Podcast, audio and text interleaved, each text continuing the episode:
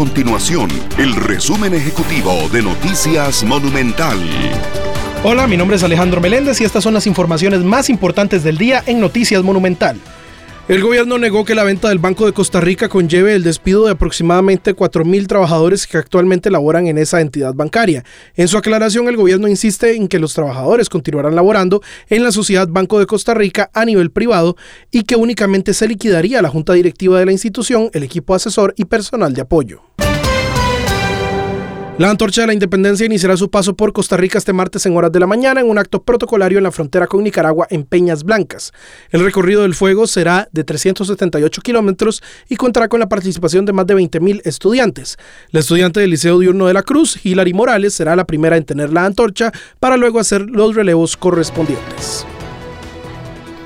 Estas y otras informaciones usted las puede encontrar en nuestro sitio web www.monumental.co.cr. Nuestro compromiso es mantener a Costa Rica informada. Esto fue el resumen ejecutivo de Noticias Monumental.